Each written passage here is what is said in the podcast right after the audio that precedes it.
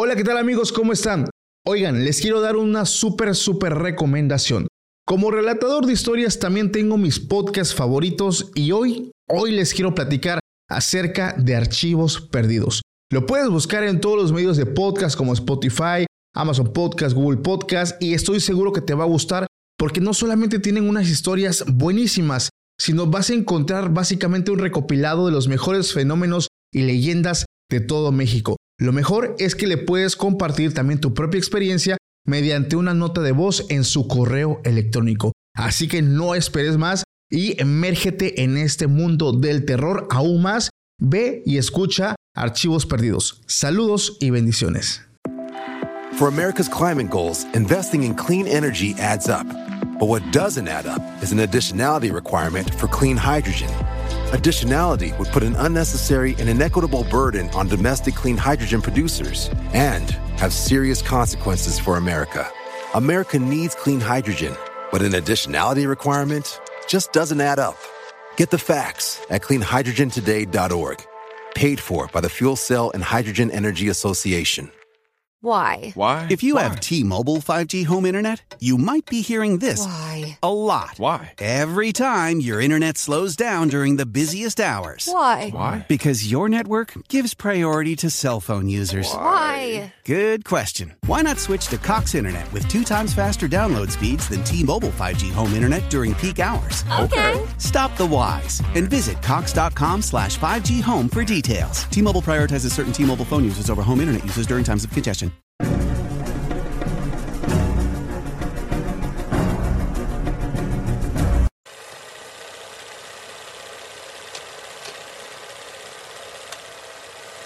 Hola, ¿qué tal amigos? Sean bienvenidos a un capítulo más de Podcast Extra Normal. Mi nombre es Paco Arias y me da muchísimo gusto estar de nuevo aquí con todos ustedes. Esta ocasión es una ocasión verdaderamente especial porque el día de hoy estoy colaborando con una persona que me han pedido muchísimo en los comentarios y pues bueno, estoy muy feliz de presentar. Está con nosotros Hey Esti. ¿Cómo estás? Hola, bien, ¿y tú cómo estás? Muchas gracias por invitarme. No, pues muy feliz, muy contento de que se haya logrado esta colaboración. La verdad es algo que eh, pues me tiene muy entusiasmado, muy feliz, sobre todo porque consumo mucho tu contenido. Se me hace muy padre, muy interesante y la verdad es un verdadero honor para mí estar colaborando pues Ay, hoy gracias. contigo.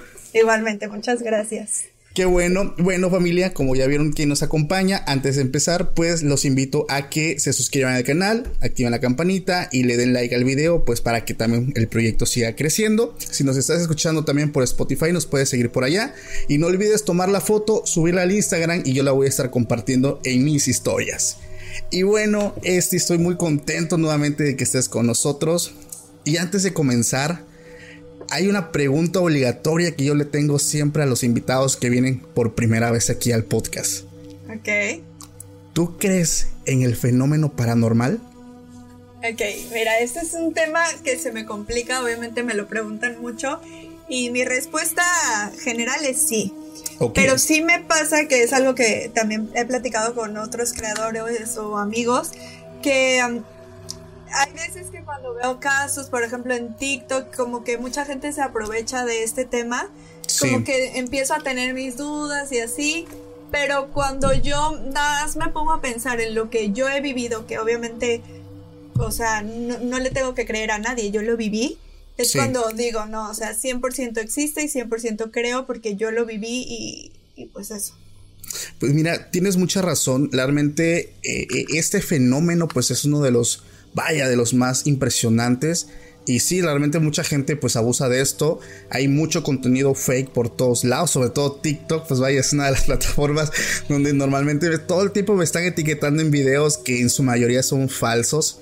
Pero como tú lo dices, las verdaderas experiencias que te generan ese pánico, ese miedo, ese terror, no importa que sea de día, no importa que sea eh, las 12 del día, cuando ocurren realmente eh, son cosas que vaya, cambian todo el panorama. Antes de comenzar de lleno con este capítulo, como ya lo vieron en la miniatura, al final voy a estar contando una de las anécdotas que me llegó al correo este y que te la quiero compartir. El título de este, de este correo me, me impactó mucho. El título se llama Mi abuela me iba a ocupar como ofrenda a Lucifer. O sea, desde ahí estoy partiendo con, con algo sumamente aterrador. Este, yo lo leí y realmente es- lo estaba leyendo como a las 2 de la mañana, porque es como a la hora en la que yo empiezo a, a revisar el correo y este, y me llamó mucho la atención ese título. Y te voy a ser honesto, sentí algo extraño cuando lo estaba leyendo. O sea, sentí Sí algo extraño que, que, que dije, esto no lo puedo terminar de leer hoy, mejor mañana con calma. ¿Te ha pasado eso? Sí, sí pasa, sí pasa. Es Yo también horrible. soy de, de leer los comentarios y las historias y todo eso en la madrugada. Cuando ya estoy acostada es lo último que hago. De hecho, siempre pienso en la gente de decir que yo no duermo o no vivo porque ven obviamente las respuestas a las 4 de la mañana. Sí. Este, y también me ha pasado que digo, ok, le pongo estrellita. Este lo leo mañana mejor. Sí. Sí, están muy fuertes. Realmente, este es cuando te das cuenta que muchas veces la realidad supera la ficción. Entonces, Sí. tú, por ejemplo, que crees en este fenómeno, ¿cuál ha sido la experiencia que realmente te ha marcado y te ha convencido de que todo este mundo de lo paranormal sí existe? Ok, es como una serie de cosas que pasó en una época en una casa donde yo vivía antes, Ok. eh, en Veracruz. Yo soy de Veracruz. Eh, vivía con mi mamá, mi hermano se había ido a estudiar a España. Entonces estábamos solamente ella y yo. Y fue algo bien raro porque obviamente no sabemos bien bien cómo todo comenzó. Ya llevábamos como 10 años viviendo ahí y nunca había pasado absolutamente nada raro. Y fue como que un cambio muy, muy extremo y muy de repente.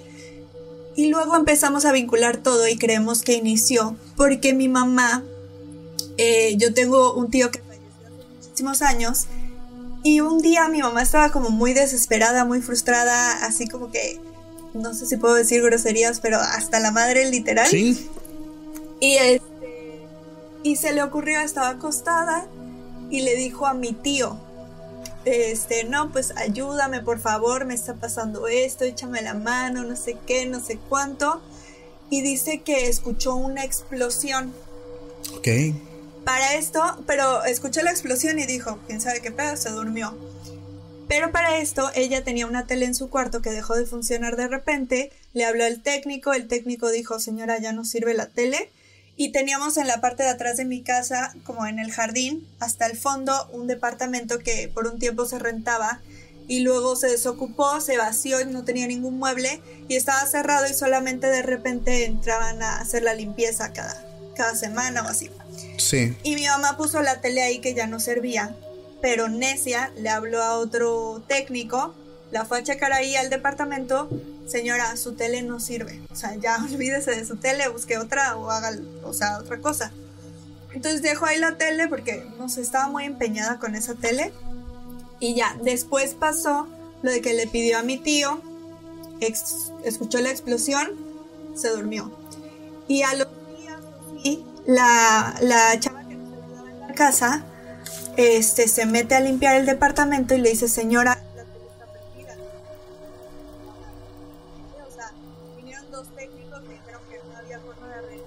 arreglarla, era de esas teles cuadradas. Ok. Este, no hay forma de arreglarla. Y literal la volvió a poner en su cuarto y todo normal, o sea, ya, regresó su tele y pues nadie dijo nada. Fue algo raro, pero de ahí, o sea, fue a partir de ese momento que te lo juro que era todos los días, todo el tiempo, como por un año y medio, de todo el tiempo pasar cosas a mucha gente de la casa, pero sobre todo a mí.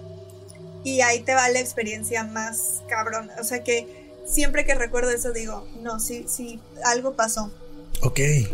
Eh, un día yo fui a la escuela como que a hacer un examen, no sé qué, regreso a la casa, mi mamá se va a trabajar y dije, me voy a dormir otro ratito aquí en su cama. Me duermo y me acuerdo que al despertar vi el reloj y eran las 12 del día.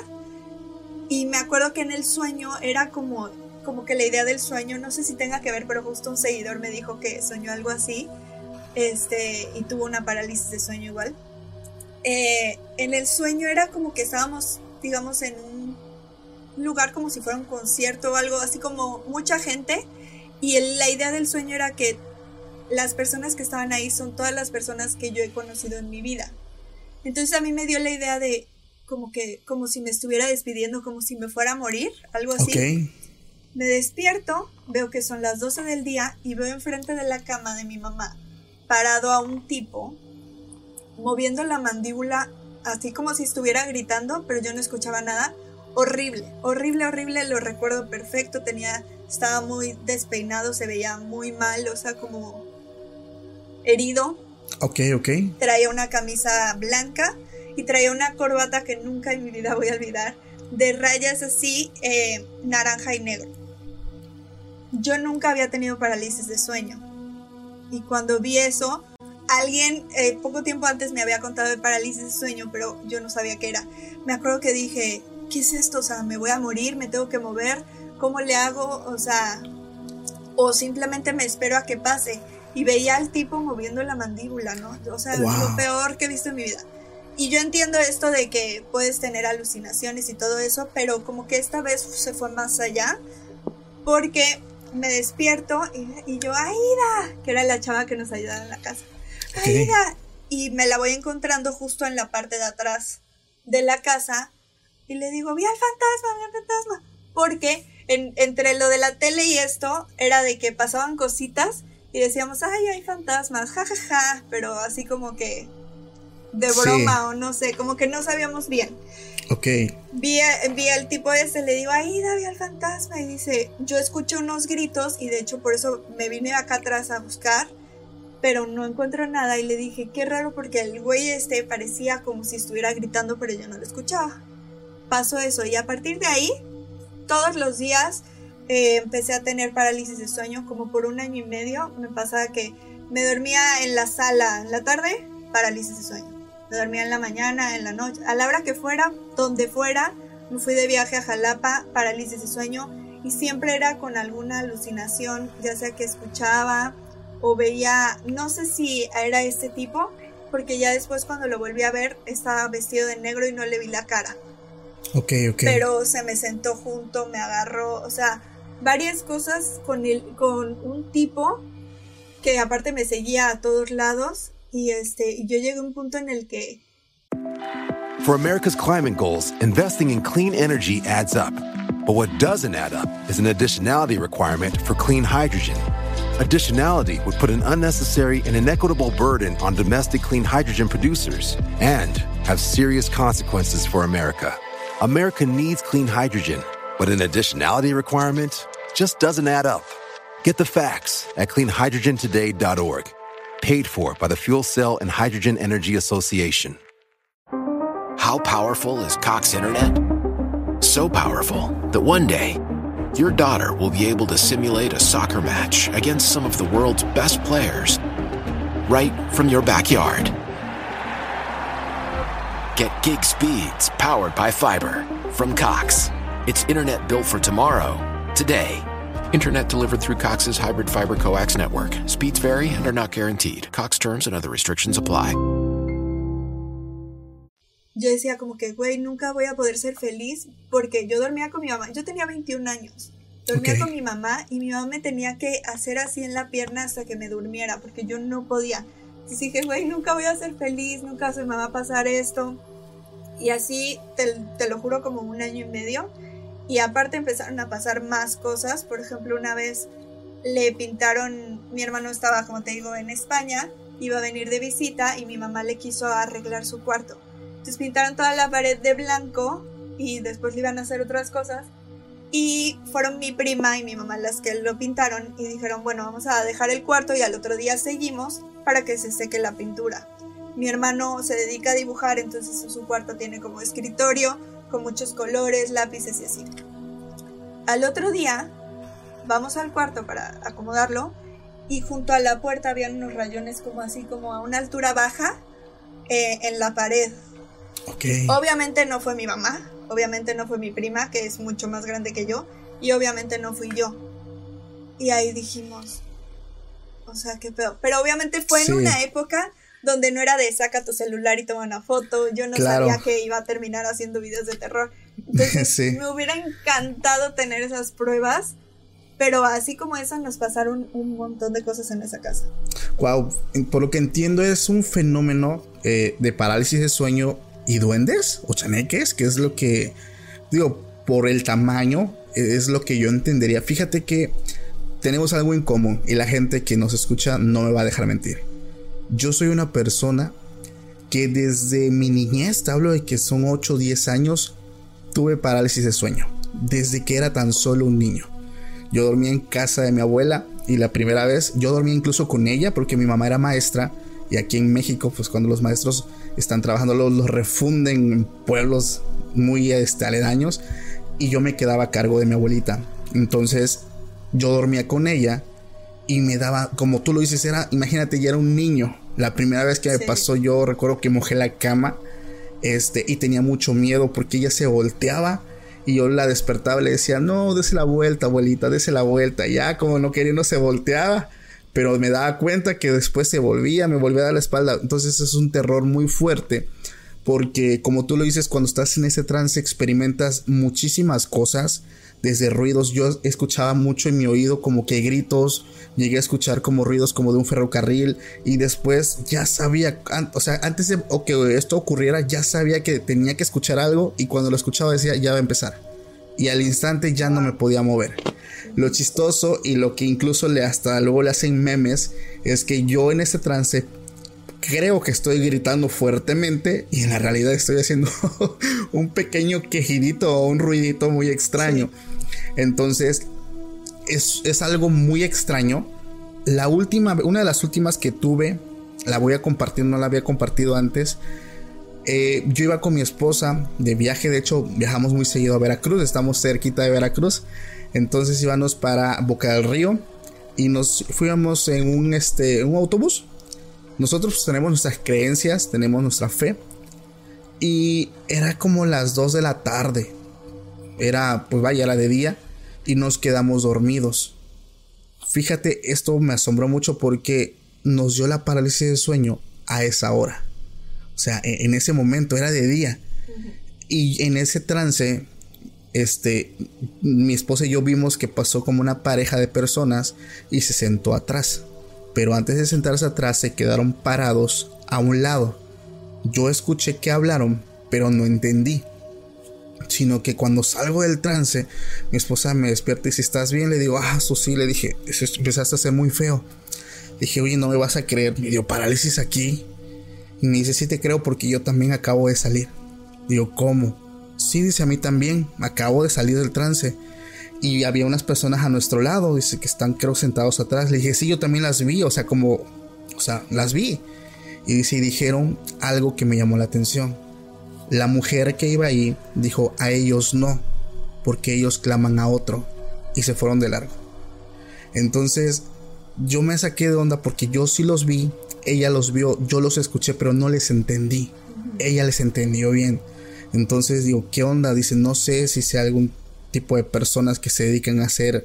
Digo, hablando en temas de brujerías, hay personas que lo hacen y hacen cosas buenas y hacen ah, personas que eventualmente hacen cosas malas. Entonces, yo no sé si el tipo de personas que pasaron a un lado eran de esas que hacían cosas malas y nos vieron como que muy vulnerados porque estábamos inmóviles los dos. Pero la persona, la mujer que iba sí dejó muy marcado eso. Ellos no, porque ellos claman a otro. Entonces, eso me asombró bastante porque yo he tenido eh, experiencias con la parálisis de sueño, pero de forma colectiva, siempre con, una persona, en este caso con mi esposa, y vemos los dos lo mismo y escuchamos lo mismo. Entonces, yo lo he dicho muchísimas veces, yo sé que la parálisis tiene su, su explicación científica, sé que es la parte del cerebro, o sea, lo entiendo, créanme que eso me queda clarísimo, pero nadie me va a cambiar las experiencias que yo he vivido porque son tan asombrosas o sea, no puedo compartir con alguien lo mismo, que los dos veamos lo mismo, escuchamos lo mismo, se me hace demasiada coincidencia, ¿no lo crees? ¿Qué opinas de esas experiencias? A mí me pasa igual y justamente eso digo siempre. Yo entiendo la explicación científica, todo chido, pero lo que yo viví fue otra cosa porque se me olvidó la parte más importante. Okay. tres meses después de esto, y sé que eran tres meses porque cuando llegó este día conté, hice cuentas, ¿no? entonces ya sé que fueron tres meses después. Estoy en, la, en el comedor, mi hermano se había logueado en su Facebook en mi computadora y yo no sabía, entonces estaba viendo el feed pensando que era mi Facebook. Mi mamá Ok. estaba junto a mí en su computadora. Y estoy bajando y de repente veo una publicación, ves que antes era como que subían una carpeta con muchas fotos. Sí, La gente ahorita como que nada más son memes y así. Sí. Pero antes, este, era así, Teníamos entonces- álbumes. Ajá. Entonces veo que alguien sube una carpeta de fotos diciendo que, pues, que había fallecido alguien y que no sé qué. Y yo, o sea, me llamó la atención porque pensé que era mi Facebook y dije, ¿quién, quién falleció, no? Ok. Me meto y veo las fotos que pusieron de, de cuando estaba en vida, obviamente. Y le digo a mi mamá, es él. Mi mamá, ¿cómo? Digo, él es el, el tipo que yo vi en la, en, enfrente de la cama ese día Ok. pero él falleció tres meses después de que yo lo vi. Y Cuando yo lo vi, o sea, puede sonar muy mal, pero yo lo vi muerto, o sea, se veía muy herido. Sí. Este, siempre tendré obviamente la, la duda y la curiosidad de saber si a lo mejor cuando él eh, murió en un accidente de coche, eso sí lo sé. Aparte Ah, era una persona que yo no conocía. Este, era un conocido de mi hermano, pero yo no lo conocía. Eh, pero mi curiosidad es si a lo mejor él cuando falleció traía una camisa blanca y una corbata negra con naranja. Oh, ya, ya, ya, ya. Sí, porque lo viste lastimado. Oh, qué fuerte, no manches. Entonces, este, ahí sí fue, fue porque me acuerdo que mi mamá cuando yo le conté es que vi un tipo así, ta, ta, ta, me dijo, ¿y no era tu tío? Porque ella se puso a hablar con mi tío. Y dije, no, o sea, mi tío no era. ¿Y no era tu abuelo? No. Entonces siempre era de que quién sabe quién era, pues yo no lo conocía. Ok. Veo la foto y fue como un, o sea, es él. O sea, ni siquiera lo dudé. manches. Entonces, este, sí está bien cañón y pues obviamente siempre me quedaré con esa duda de, porque ¿Cómo? obviamente si me dijeran, Sí. falleció así, yo digo, güey, qué pedo, o sea, porque lo vi tres meses antes de que falleciera. A la vida, fue como un tipo de premonición. Imagínate si lo hubieras conocido. Lo impresionante aquí es saber si tenía esa ropa. O sea, con eso, o sea, ya con eso, wow, es. Cambia todo, ¿no? Cambia todo, sí, ¿no? No hay lógica para, para explicar ese tipo de fenómeno. Fíjate que, bueno, una pregunta que también le hago mucho a las personas que crean este tipo de contenido, que es, pues, de contenido de terror, que es, digo, a mí me encantan, la verdad, me encantan las películas. digo, de que me da miedo, me da miedo, pero pues me encanta todo este género. ¿Tú notaste un cambio en tu vida cuando empezaste con este tipo de, bueno, de, de trabajo, por así decirlo? Porque yo te quiero contar algo muy rápido. Van dos preguntas para ti. ¿Hay algún tema que no te guste tocar porque sientes que impacta mucho en tu vida o, o puede afectarte? ¿O que un tema que simplemente lo abordas pero luego por encimita no, no te gusta profundizar en eso? Ok, sí entiendo a lo que vas. Fíjate que en mi caso creo que es muy diferente. Yo, como te dije antes, era la persona más miedosa que te puedas imaginar. Yo pensé que nunca iba a poder existir sin mi mamá. O sea, y tenía Ok. 21 años, ¿no? Eh, Para mí ha sido un resultado muy bueno. O sea, porque he como convertido algo que era mi miedo más grande en ahora mi trabajo y lo he superado de esa forma. Que justamente mi psicóloga me lo dijo así como que qué padre que hayas hecho eso. Ok. Entonces, para mí, este, he aprendido mucho, es algo que me sigue encantando. No ha sido algo negativo, aunque sí hay temas que, con los que tengo mucho cuidado.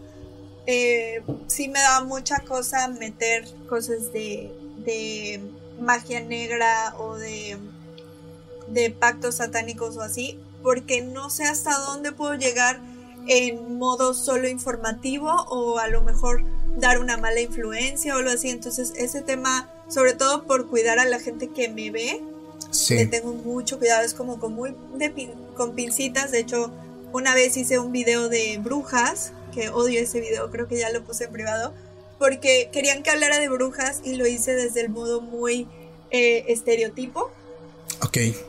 y por cuidar eso, porque me, me dio cosa, ese video fue hace mucho, ahorita las cosas han cambiado un, un poco, pero, pero sí, son temas que, que- que lo hago con mucho cuidado, aunque sí, para mí ha sido algo bueno, no, no, dicen que a lo mejor si haces estos videos te pasan cosas, este, llamas o así.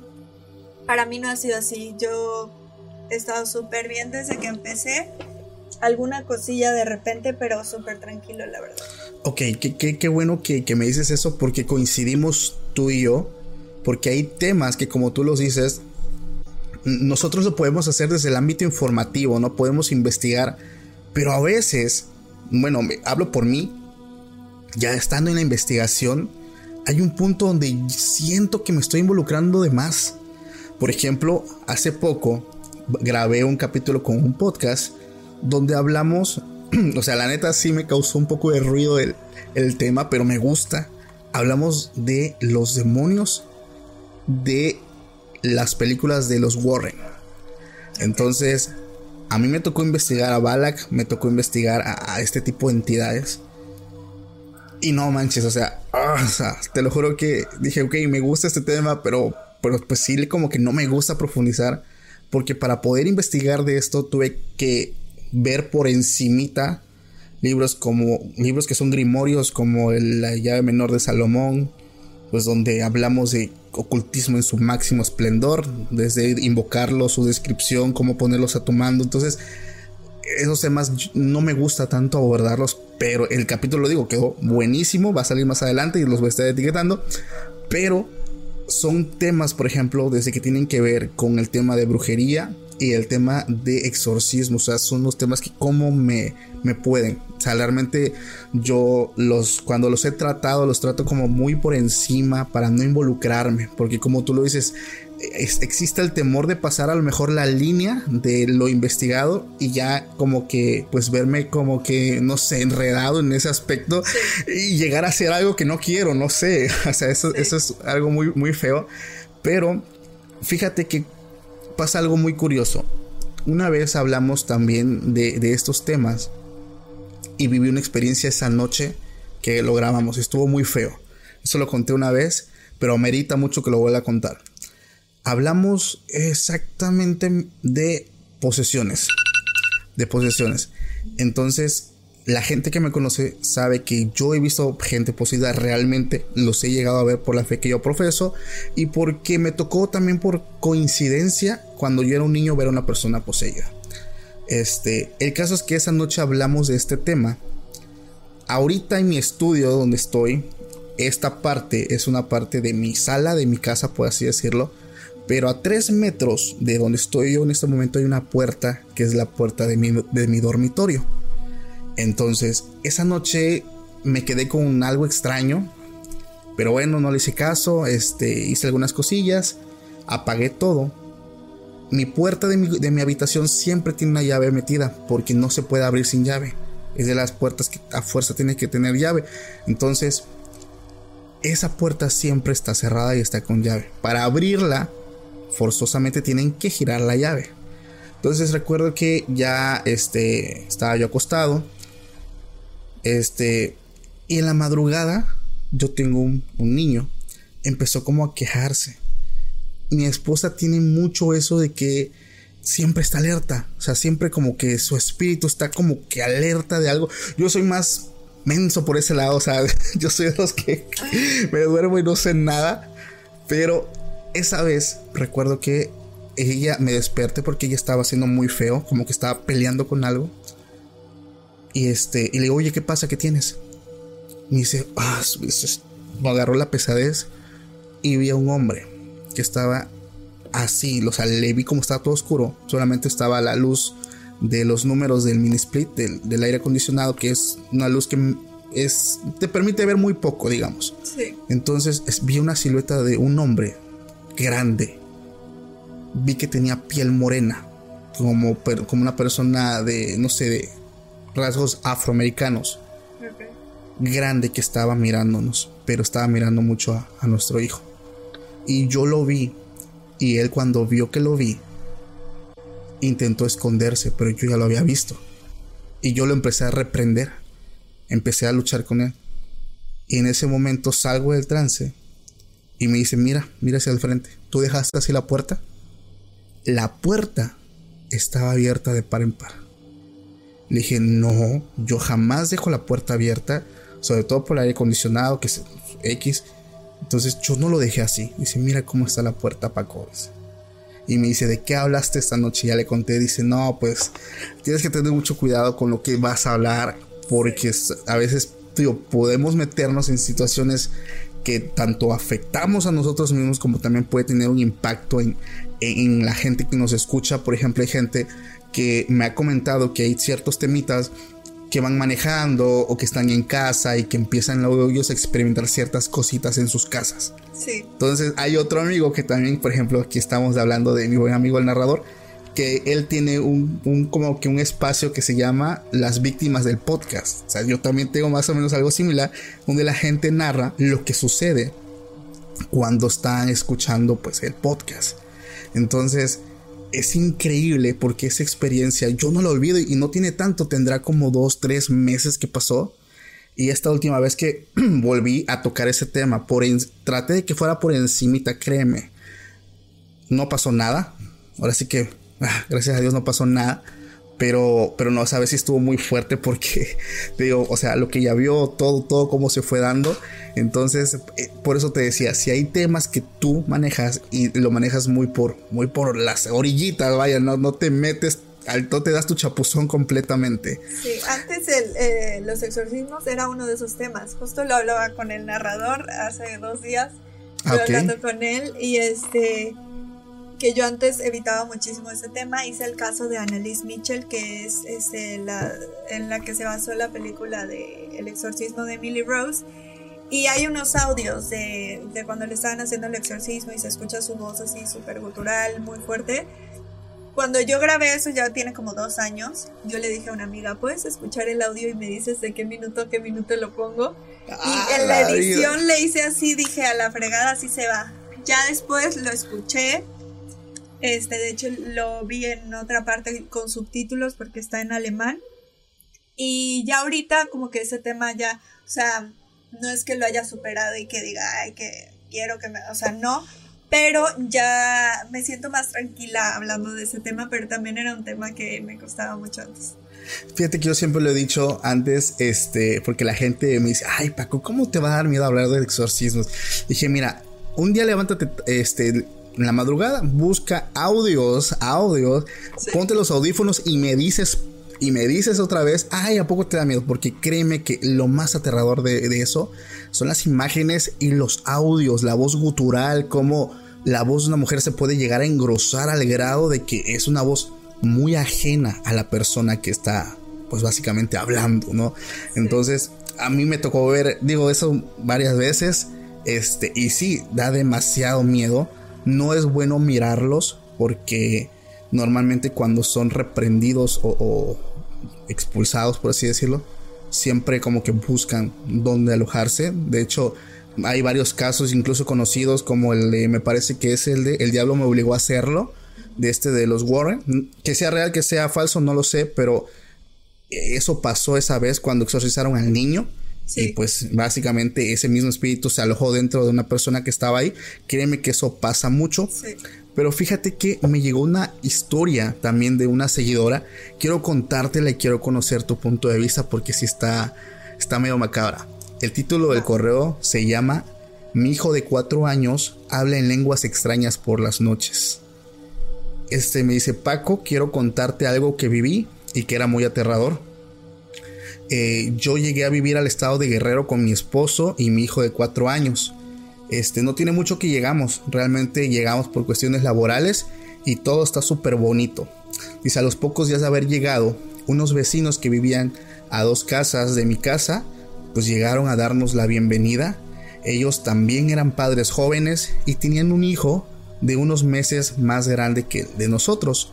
Entonces yo me puse muy contenta porque pues mi hijo ya tenía con quien jugar y nosotros pues con quien pasar el rato después de la jornada laboral. Dice, ellos eran muy amables, se ofrecieron a cuidar a nuestro hijo mientras encontrábamos una estancia para él y pues la verdad todo estaba muy padre, yo estaba pues muy agradecida con ellos, pero durante los primeros días mi hijo me empezaba a decir que tenía mucho miedo cuando estaba con ellos. O sea, yo me alerté bastante y le llegué a preguntar a mi hijo si ellos le hacían algo o si lo agarraban de una forma que a él no le gustaba o algo, ¿no? Para saber si estaba pasando algo más. Y él me decía que no, pero que en su cuarto había algo que le daba mucho miedo. Mi hijo no me sabía decir qué había, solo me decía que era algo que estaba muy grande y que olía a popó, o sea que olía muy feo. Entonces yo le conté a mi esposo y decidimos pues que ya él no iba a ir para esa casa. Y a los días llega nuestra vecina preguntando por Pedrito, que así se llama mi hijo, Pedro se llama, eh, porque, ya, porque no va a su casa. Entonces yo le dije que ya habíamos encontrado una estancia. Entonces pues ella sentó con la cabeza, se da la vuelta y se fue. Incluso noté que se veía hasta molesta. Dice, mi hijo por las noches empezaba a tener muchas pesadillas. Él gritaba mucho y también lloraba. Nosotros no sabíamos pues qué estaba pasando. Eh, lo llevamos al médico, pero pues todo estaba muy bien. Llegué a pensar que pues todo esto era por los cambios que había, que la mujer era una etapa, o sea, que apenas estaba adaptando pues a todo lo nuevo. Pero la cosa se fue poniendo más fea, porque mi hijo se levantaba en las noches y señalaba en un rincón del cuarto y decía que ahí estaba eso que estaba en la casa de su vecino y que le daba mucho miedo.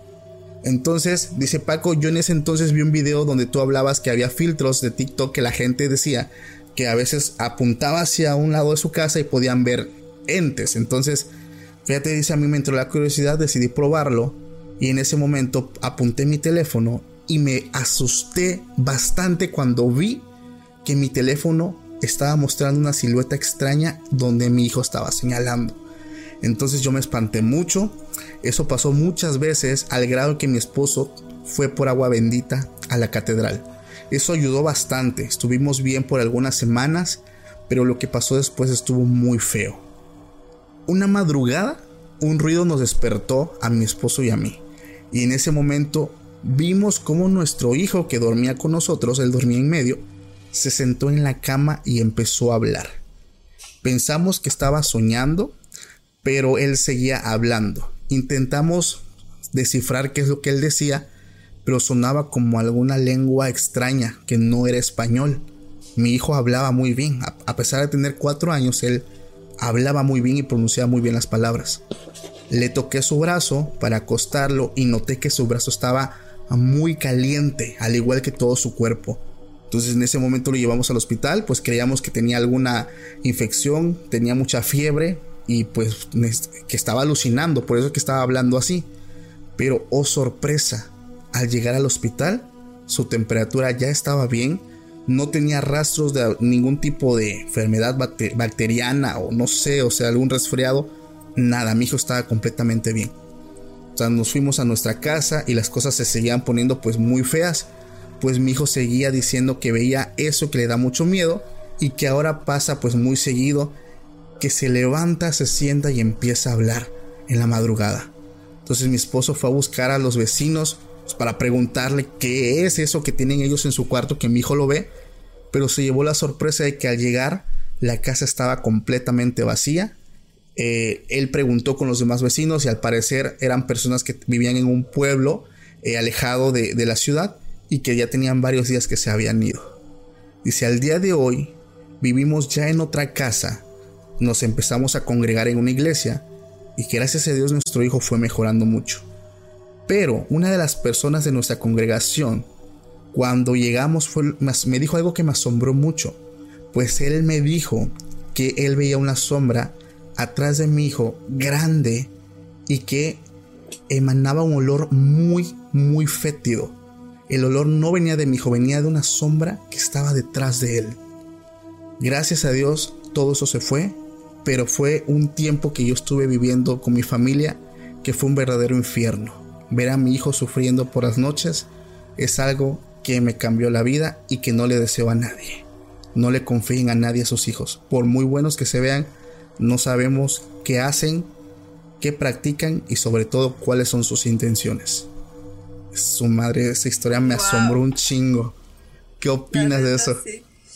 Justo lo pensé al principio y que dije, este, no sé, yo no, yo no dejaría a mis hijos, a mis sobrinos, o sea, qué miedo, nunca, como dices, nunca saben las intenciones de la gente y hay tantas cosas que no sabemos, incluso nosotros que investigamos todo esto y como dices, profundizamos un montón, empezamos a encontrar cosas y cosas y siempre hay más, siempre hay más, no se acaba, o sea, hay demasiado que ver y hay, y fuera de eso también, entonces como que nunca sabes hasta dónde puede llegar una persona que tanto sepa de algo que tú no tienes ni idea y que lleguen a pasar ese tipo de cosas. Qué fuerte, la verdad no, no, me, lo, no me imagino. Sobre todo tu hijo, que es como lo más importante para ti. Claro. Que lo veas en algo que no lo puedas ayudar. Eso yo creo que es lo más, lo que te da más impotencia, ¿no? O sea, a veces pues digo, no todas las personas tal vez eh, eh, saben qué hacer en estos casos muchas veces con tal de mejorar, digo, a lo mejor en su ignorancia hacen o practican ciertas cosas o recurren a ciertos lugares y esto a veces empeora el asunto. Porque pues no sabemos de qué se trata todo esto. Yo siempre lo he dicho, existe el bien y el mal. Hay personas que se dedican a la brujería que son buenas, hay personas que son viceversa, son malas. Entonces, pues, pues, vaya, entonces aquí hay que tener mucho cuidado, como lo dice el mensaje, pues con quién dejamos a nuestros hijos. Entonces yo creo que es un punto importante, pero wow, este es, no, y esta historia, créeme que no le llega ni a los talones a la historia, a la historia de la noche, o sea, está, está muy fuerte. ¿A ti te ha llegado algún tipo de historia que te ha impactado mucho en este trayecto que llevas ya creando contenido? Mira, la verdad, sí, me pasa que soy tengo muy mala memoria. Yo antes presumía de tener muy buena memoria y ya me he dado cuenta que tengo pésima memoria, sobre todo con las películas. Y luego con las historias me hago como las mezclo, pero hay algunas que todavía recuerdo eh, muy, muy fuertes. Este, justo acabo de, de retomar unas de unos seguidores, por ejemplo, de uno que le tocó acompañar a un padre este, que estaban haciendo, o sea, como un grupo de personas estaba haciendo, dedicando a hacerse misas negras y estaban de cierta forma atacando esa iglesia donde estaban ellos. Este, se fue la luz. Ok. Eh, se pusieron a rezar y dice que de la nada empezaron a salir botellas de cristal, caían al piso y se rompían, que sí les caían como muy cerca, no les pegaban, pero que no se veía de dónde salían esas botellas. Entonces, eso fue algo que me impresionó mucho. Justo igual se lo platicaba el narrador, porque es, o sea, ¿cómo explicas que un objeto de la nada salga? Claro. O sea, no lo entiendo. Y que aparte sea para atacarte. ¿Cómo te defiendes de algo así? No sé, está muy... Fíjate que eso eso es una de las cosas que a mucha gente que, que yo estaba hablando con ellos les ha pasado. Porque hay diferentes tipos de ataques que una persona puede llegar a tener. Eh, por ejemplo, yo soy de Oaxaca. Entonces hay una zona de Oaxaca, eh, al igual que en Veracruz, que pues está Catemaco, que es vaya la ciudad de los brujos. Que por cierto, mañana, o, o no, es hoy, hoy que estamos grabando, en la noche, que es este el primer viernes de marzo se está auspiciando pues la misa negra, la misa negra que se lleva en ese lugar. Entonces, este, a mí me llegó una invitación por una persona que se llama el Indio Negro. Me dijo que, que porque no iba, que pues para documentar y esto. Digo, yo respeto todas eh, las creencias y, todo. Este, pero pues digo, la verdad, gracias. De hecho, no iba a estar pues aquí, eh, vaya en mi ciudad para poder viajar. Yo tengo unas cuestiones de trabajo. Pero se me hace muy interesante porque no sé si tú has visto cómo es una misa negra. No, no lo has visto. Fíjate que hace años yo vi cómo es una eh, que incluso la estuvo eh, estuvieron grabando este programa que se llama Extra Normal de TV Azteca. Entonces yo me la aventé siendo un pinche adolescente, pero me llamó mucho la atención porque van muchas personas. O sea, es como si realmente fuera una misa, vaya, de la iglesia católica, porque yo me imaginaba, digo, en mis pensamientos guajiros, que ahí iban personas con túnicas negras, los gorros y esto. Pero no, realmente la única persona que tiene su sotana es, vaya, el que está haciendo como que, pues la misa, que en este caso es el brujo mayor. Este, y, y, van personas como, pues vaya, como una iglesia normal, adultos, jóvenes, niños, este, personas mayores, y van todos así como, vaya, se reúnen todos. Algo normal. Algo normal, llevan sus ofrendas, llevan sus gallinas negras, llevan, vaya, porque pues supuestamente pues hay que aprovechar porque como es, vaya, uno de los eventos más importantes, pues es donde la gente también aprovecha para ir a hacerse limpias, bueno, etcétera. Pero se me hace muy curioso porque mucha gente de, de ahí mismo platica que durante estas ceremonias hay personas que tienen el don de la mediunidad. Entonces, ellos por un lapso de tiempo llegan a estar poseídos y empiezan a hablar y se empiezan como a hacer. Digo, eso yo no lo vi en ese, en aquella vez que vi, pues vaya a la misa en el programa, pero tengo entendido pues hay que ciertas cosas que no se pueden también como que, vaya, se pueden grabar, ¿no? Como que no está la autorización. Pero sí me dio un chingo de miedo cuando me empezaron a contar todo eso, porque qué cosas no pasan ahí, ¿no? Está impresionante. Tú dices que nunca, nunca, nunca fuiste a, a, Catemaco, no has ido, digo, eres de Veracruz, ¿no? ¿Nunca fuiste? Sí he ido, pero estaba muy chiquita y fui más como a conocer y a la isla de los monos. Pero en modo brujos o así no he tenido la oportunidad. Sí me gustaría, es algo que, que igual antes me daba mucho miedo y no me hubiera atrevido, pero ahora sí me gustaría este, experimentar eso.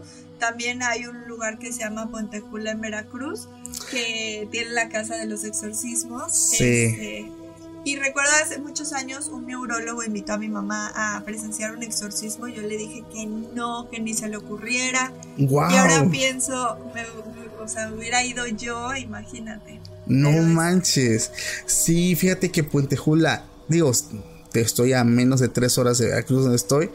Y sí, sí es cierto. Fíjate que es que ahorita empecé yo a hacer expediciones. Eh, una de mis próximos destinos es Huautla, donde vivió María Sabina, una de las semanas más poderosas. Pero me acabas de dar una muy buena idea, ¿eh? Puentejula, porque estaría impresionante. ¿No has hablado tú con ningún sacerdote exorcista? No manches, estaría impresionante saber qué, qué información nos pueden dar. Sí, la verdad, sí. Bueno, este, ahorita en un momento vamos a pasar con esta historia, pero no sé si tú tengas alguna que nos quieras compartir. Ok, te puedo seguir contando de igual de lo que pasa en mi casa. Otra cosa. Sí, sí, claro. En ningún momento le encontramos explicación, igual que lo de la pintada en la pared.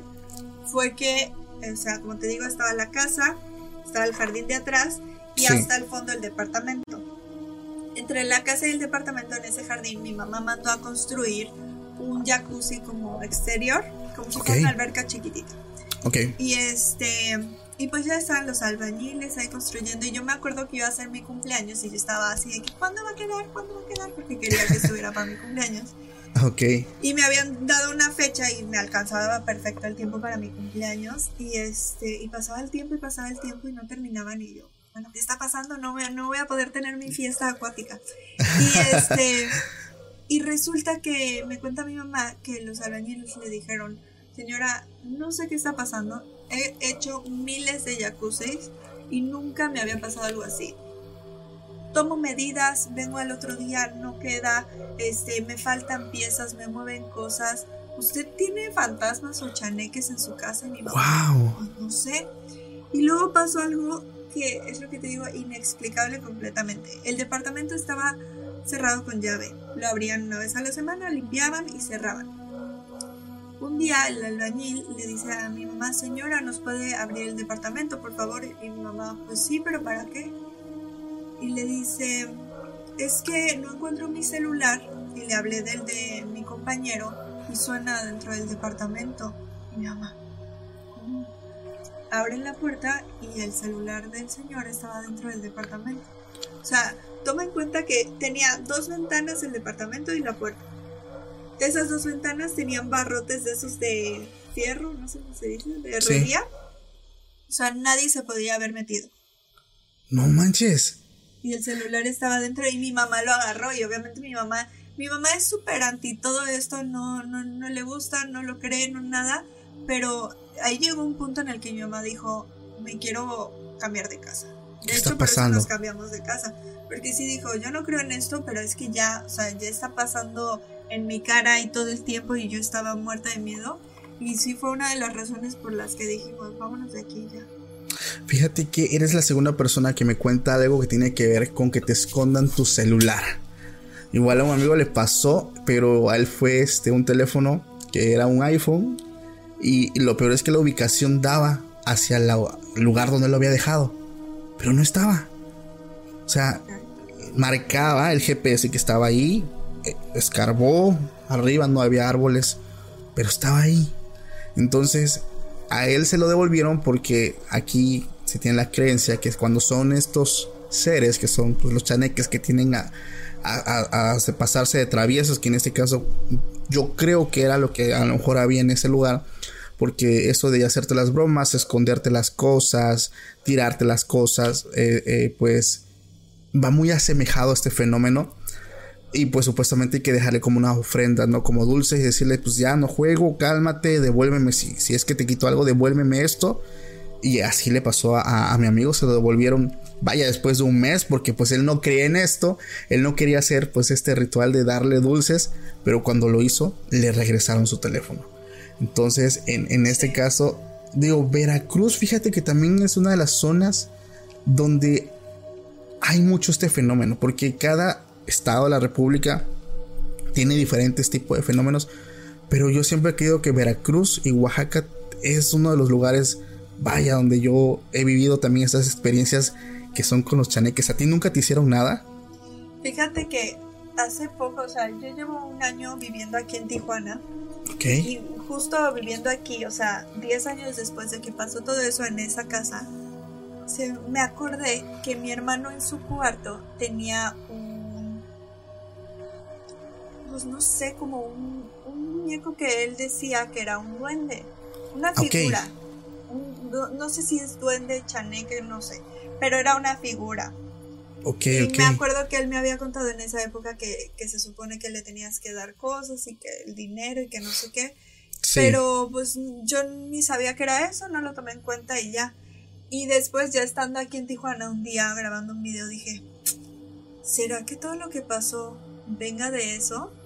Y, oh. dije, voy a, voy a preguntarle a mi hermano dónde quedó el, muñeco, porque de ahí nos mudamos y como mi hermano no estaba, mi mamá y yo empacamos y sí. hicimos la mudanza nosotros.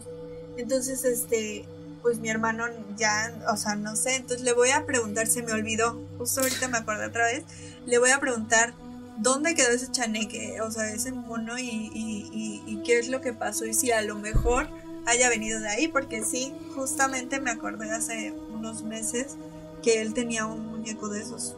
Fíjate que esos elfos, eh, cuando los compras, vienen como con una nota de que debes tener mucho cuidado de no abandonarlos, ponerles siempre su vasito de agua, sus dulces, porque si lo dejas de hacer, este eventualmente te va a empezar a molestar. Entonces, eh, ah, su mecha me, y justamente mi hermano se había ido a España y dejó ahí su muñeco.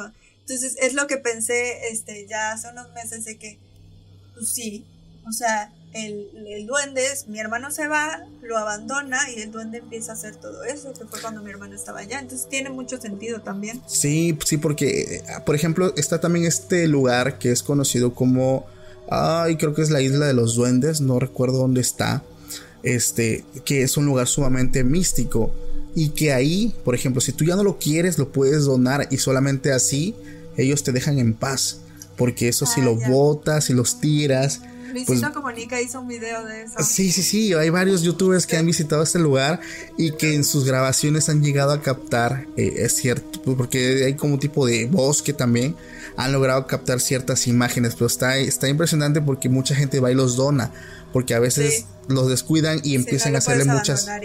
Sí, te, empiezan a hacer maldades en toda la casa y pues vaya, mejor voy y lo dono y pues solamente así ya no suceden, pero se me hace muy curioso igual si alguien de lo que nos escuchan tienen pues alguno de estos, de estas figuras, de estos seres, comenten aquí qué, qué es lo más extraño que le han hecho porque estaría interesante leerlos.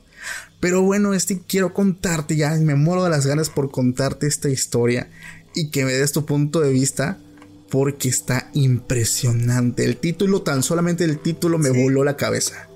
Mi abuela me iba a ocupar como ofrenda para Lucifer. Sinceramente, es una de las más extensas y más fuertes que me han llegado aquí al correo. Y bueno, también aprovecho la oportunidad porque si alguien quiere enviármela, pues algún tipo de anécdota, el correo es extraanormalpodcast.gmail.com y pues así yo voy a estar pues leyendo tu experiencia. Este seguidor me dice, desde que tenía 5 años Paco, me di cuenta que yo era un niño muy diferente al resto, ya que podía hacer cosas que ningún otro niño podía. Desde ahí, la verdad me asombra bastante porque estamos hablando de, de algún tipo de habilidad. Dice, yo siempre tuve habilidades, pero no me gusta hablar de esto porque luego pueden llegar a pensar que estoy loco. Dice, una vez cuando yo estaba en primaria, saliendo de la escuela, fui testigo como un taxi atropelló a un gato y vi que al instante el animal pues quedó muerto. Yo me acerqué y tuve la necesidad, sentí la necesidad de tocarlo y cuando lo hice sentí como una especie de calor de mis manos y vi como ese pequeño animalito abrió los ojos y salió corriendo. O sea, yo me impacté mucho de lo que pasó llegué a mi casa y le conté a mi mamá pues todo lo que hice, sobre todo lo que pasó y ella me contesta enojada que me dejara de cosas, que dejara de andar haciendo eso y pensando esas cosas y me decía pues que, que, que me portara como un niño normal. Nunca entendí por qué mi mamá se molestaba tanto cuando yo le contaba este tipo de cosas que pasaban. Entonces yo sabía pues que, que tenía que, pues vaya, callarlas. Yo vivía solo con mi mamá. Mi papá había fallecido cuando yo tan solo tenía tres años. Pero pues yo no conocía más familia. Solamente vivía con mi mamá. Yo vivo en el estado de Tijuana, Baja California. Por eso elegí esta historia porque sé que tú estás por allá. Dice, y una vez le quise preguntar a mi mamá por nuestra familia y ella solo me decía que vivía muy lejos o que simplemente, pues, vaya, no me respondía, me ignoraba. Pasaron los años y yo cumplí 16 años y aprendí, pues, ocultar mis dones. Ya no lo hablaba, ya no lo platicaba y pues, vaya, ya aprendí a vivir con eso. Pero empecé a experimentar cosas muy raras, pues a veces pensaba cosas y al poco rato o al instante se cumplían. Y eso me espantó mucho porque me pasó muy seguido por mucho tiempo. Entonces, un día mi mamá se encontraba en su trabajo, llegué temprano de la escuela, entré a su habitación en busca de información pues de nuestra familia, porque no es posible que pues no tenga abuelos, hermanos, primos, tíos, o sea, solamente vivía yo con mi mamá. Mi mamá tenía un closet bastante grande, pero en la parte de arriba, junto a unas maletas, encontré una maleta que se veía muy sucia y muy antigua, que tenía un pequeño candado. Dice, gracias a un clip y a un tutorial de YouTube pude abrirlo. Dice, y encontré algo que me asombró mucho. Encontré varias fotos de mi mamá, pues con lo que parecían ser pues sus hermanas, pues eran unas señoras que se parecían mucho a ella y a una señora que creo que era mi abuela. Detrás de las fotos mencionaba las fechas y el lugar. Las fotos eran del 2008 y el lugar era Mérida, Yucatán. Estamos hablando que estaba de extremo a extremo. Cuando llegó mi mamá, le mostré las fotos y le pregunté que quiénes eran. Ella muy molesta me las arrebata, me regaña casi al grado de golpearme y me decía que, que sí era nuestra familia, pero que pues ella tuvo problemas con ellos y que dejara de buscar información acerca de ellos. En ese momento, eh, pues ella también me, vaya me cuenta que se trataba de mi abuela y mis tías, pero que eran personas muy malas y que por cuidar de mí, ella decidió irse de ese lugar. Y se pasaron los años y la verdad Paco yo tenía muchas ganas de conocer a esa familia, ya que pues yo me crié solo con mi madre. Así que un día decido ir a ese estado en busca de más información y como las fotos tenían el lugar, eh, pues yo llegué hasta un pueblo eh, preguntando por esta gente, por los apellidos de mi mamá, y llegó a una casa donde se supone vivía mi abuela. Yo estaba muy feliz e ilusionado porque al fin iba yo a conocer pues a más familia que vaya, ya que solamente vivía con mi mamá y me topo con una señora que ella pues era mi abuela. Le conté quién era, le dije mi nombre, le dije hijo de quién era ella muy feliz pues me abrazó y me invitó a pasar a su casa. Dice, dentro de su casa pues olía mucho como a incienso, la verdad había mucho humo, pero había muchas pieles de animales por todos lados, en la mesa, eh, en los respaldares había pues muchas pieles como de animales y habían olores muy raros, la verdad olía bastante feo. Empezamos a platicar, la verdad yo no le tomé importancia, yo estaba más feliz por haberla conocido. Empezamos a platicar y pues me contó que mi mamá tuvo pues un pequeño disgusto con ella y es por eso que se fue. Entonces me dio la noche platicando con mi abuela y me invitó a quedarme a dormir. Eh, pues yo estaba muy bien, estaba muy contento. Mi abuela pues se va a dormir, yo me quedo en el sofá, pero había un sótano en su casa que despedía un olor todavía muy fuerte. La verdad olía bastante mal. Y pues le hice el comentario a mi abuela y ella me dijo que pues probablemente haya sido pues algún animal, alguna rata que, se ha de haber muerto y se apestó, ¿no? Entonces me quedé en el sofá, pero me dio mucha curiosidad saber qué había en ese, en ese sótano. Entonces en ese momento mi abuela se va a dormir y espero que ella se vaya. Y después de unas horas decido bajar. Paco, mi sorpresa es que todo estaba oscuro, pero había una mesa como una plancha, bastante grande, y arriba de esta habían más pieles de animales. Y había una estatua que era como de bronce, que tenía un rostro como de cabra y, y cuerpo de humano. Yo me espanté muchísimo porque eso para mí fue, digo, no conozco nada de esto, pero yo sabía que era algo malo y decido irme. Pero antes de irme, me di cuenta que en una parte del sótano había unas maletas idénticas a las maletas que tenía mi mamá. Entonces decido ir, esas no estaban cerradas, estaban eran fáciles abrirlas y encontré fotos de mi mamá con sus hermanas, eh, tenían como una vestimenta como de manta. O sea, no era blanca, era como manta con bordados extraños. Y estaban ellos ahí en esa plancha que tenía mi abuela estaba mi abuela y había una foto mía de bebé que estaba ahí en la plancha. Entonces me asombré mucho porque pues vi esa foto que yo no la había visto nunca y en ese momento escucho como mi abuela empieza a gritarme, chamaco, sal de ahí, si antes no te hice daño, ahora sí lo voy a hacer. En ese momento yo me espanto, salgo corriendo, salgo del sótano, me disculpo y me voy de esa casa corriendo, la verdad estaba pues muy temeroso de lo que yo había visto. Llegué a la estación de autobuses, pasé la noche ahí y hasta el día siguiente salí de nuevo pues para Tijuana. Entonces fui transbordando pues otros, eh, vaya, por camiones. Sí, claro. Él llega a su casa y lo primero que hace es contarle a su mamá lo que pasó. Su mamá molesta, lo vuelve a regañar, pero sobre todo ya fuera de estar molesta, pues se vea preocupada y le pregunta si está bien, si no le pasó nada. Él dice, no mamá, estoy bien, pero cuéntame ya qué está pasando.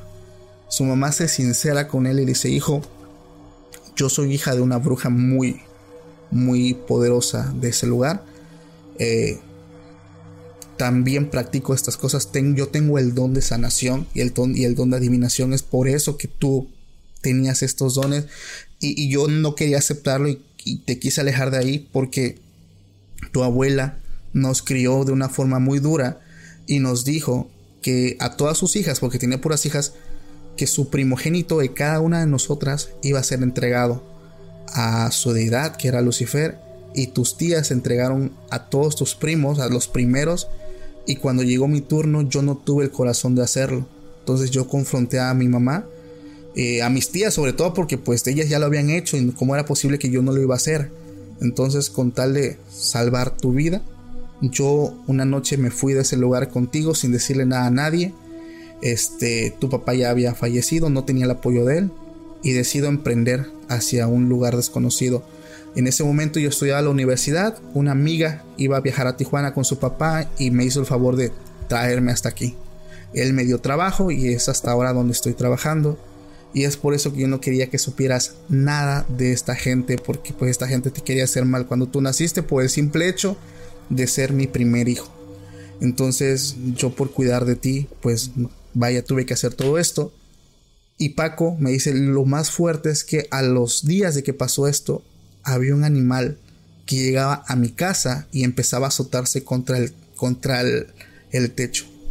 Mi mamá estaba muy preocupada porque dice que es mi abuela, que ya sabe dónde estamos, porque yo se lo dije. Entonces es algo que al día de hoy estoy viviendo y quiero contártelo para pedir ayuda si es que alguien tiene que nos diga qué hacer. Entonces me llegó hace poco, entonces se me hizo algo muy fuerte. Eh, estoy hablando con él, estamos ahí haciendo algunas cosillas pues para, para hablar con él eh, y pues poderlo apoyar, pero sí es algo que pues me cuenta y realmente me impactó demasiado. Eh, pues vaya lo que él vivió, ¿no? Y sobre todo el por qué su mamá lo ocultó por mucho tiempo, pues todo esto, ¿no? Sus dones, todo, o sea, trató de, vaya, alejarlo de ese mundo. ¿Qué opinas de esa, de esa anécdota? La verdad no, no me lo esperaba, o sea, me la esperaba muy fuerte, impactante por el título nada más pero no a este nivel y sobre todo que te estén contando que es algo que están viviendo actualmente porque él o sea, no solamente le cayó de sorpresa toda esa información que nunca te esperas, sino que es algo que está enfrentando, no es algo que se enteró y pues ya pasó y ya vive su vida normal, es, lo está enfrentando y, y, y, como hemos dicho, es un tema que no sabes ni por dónde. Sí, claro, y yo creo yo entiendo mucho, digo, a lo mejor yo como padre, si, si algo, o tú como madre, si viviste algo como eso, yo creo que lo que yo hubiera hecho, fíjate, fue hablarle con la verdad en un punto de que pues ya estuvieras un poquito más grande y lo entendieras. Pero el por qué, porque yo creo que él llegó hasta este punto por la curiosidad, ¿no? Porque se le negó toda la información, se le negó todo. Y pues vaya, pasa como los niños o las personas que crecen sin sus padres, pues quieren saber, vaya, de dónde vienen, quiénes son sus padres, sus progenitores es impresionante. Y créeme que así como, ese, como esa anécdota me han llegado varias a la bandeja del correo que no termino de leer todavía, pero son muy fuertes, son muy fuertes incluso parecieran sacadas de película, de ciencia ficción, pero se me hacen muy asombrosas. Esti, ¿alguna historia, anécdota que nos quieras contar antes de terminar este chingón capítulo? Eh, ¿Qué te puedo platicar? Es que realmente yo, yo lo digo en mis videos, este, todo, toda mi historia en mi canal fue porque un día yo ni siquiera sabía que existían los youtubers de paranormal, no sabía que existía Dross, no sabía nada y, como me gustaba mucho un día dije voy a contarles mis experiencias que tampoco es algo pues como tan cañón, pero dije pues a ver igual y a alguien también le gusta. Y de ahí nació todo eso porque yo antes hacía contenido que pues nadie veía. Este, Todos empezamos así. Entonces, este, la verdad es que yo no considero tener como las experiencias más fuertes, pero yo sí trato de apegarme a la realidad y contar las cosas como yo las viví, hasta donde yo llegué. Este, y no meterle ahí de mi cosecha, yo siempre les digo, cuando me vuelva a pasar algo, yo les aviso, o sea, ahorita todo bien. Pero sí hay algo que va como muy de la mano con esto de, de que yo vi a este chavo antes de, que falleciera, que a mí ya me empezó a dar miedo, porque un día soñé con una, soñé que había una youtuber, nombre tal, eh, he, contado esta historia, pero nunca voy a decir el nombre, obviamente. Okay. Yo no sabía que existía, nunca había escuchado su nombre, o sea, ni idea. Y en mi sueño ella se moría. Y creo que no recuerdo bien, pero yo iba a su funeral y creo que yo hablaba en su funeral, no sé por qué, porque te digo, yo no la conocía. Entonces cuando me desperté, ya sabes, de eso que quieres eh, que no se te olvide, y empecé a repetir el nombre de ella. Dije, voy a ver si existe o si fue algo de mi sueño. Y la busqué y sí existía. Entonces eso me, me, impactó mucho. Y a cada rato me meto a ver que todo esté bien, ella está bien. No ha pasado nada, pero sí es algo que me clavó. Y justo en uno de estos videos donde cuento mis experiencias, yo conté, pasó lo de todo eso de la casa anterior, nos mudamos, pasaron muchos años, no me había pasado nada, cosas muy sencillas, una vez, este, de hecho tengo unos videos de, grabé unos columpios de, en mi casa, que se estaba moviendo solo uno, muy raro, pero pues digamos que bueno, puede haber a lo mejor alguna explicación. Sí. Pero For America's climate goals, investing in clean energy adds up. But what doesn't add up is an additionality requirement for clean hydrogen. Additionality would put an unnecessary and inequitable burden on domestic clean hydrogen producers and have serious consequences for America. America needs clean hydrogen, but an additionality requirement just doesn't add up. Get the facts at cleanhydrogentoday.org. Paid for by the Fuel Cell and Hydrogen Energy Association.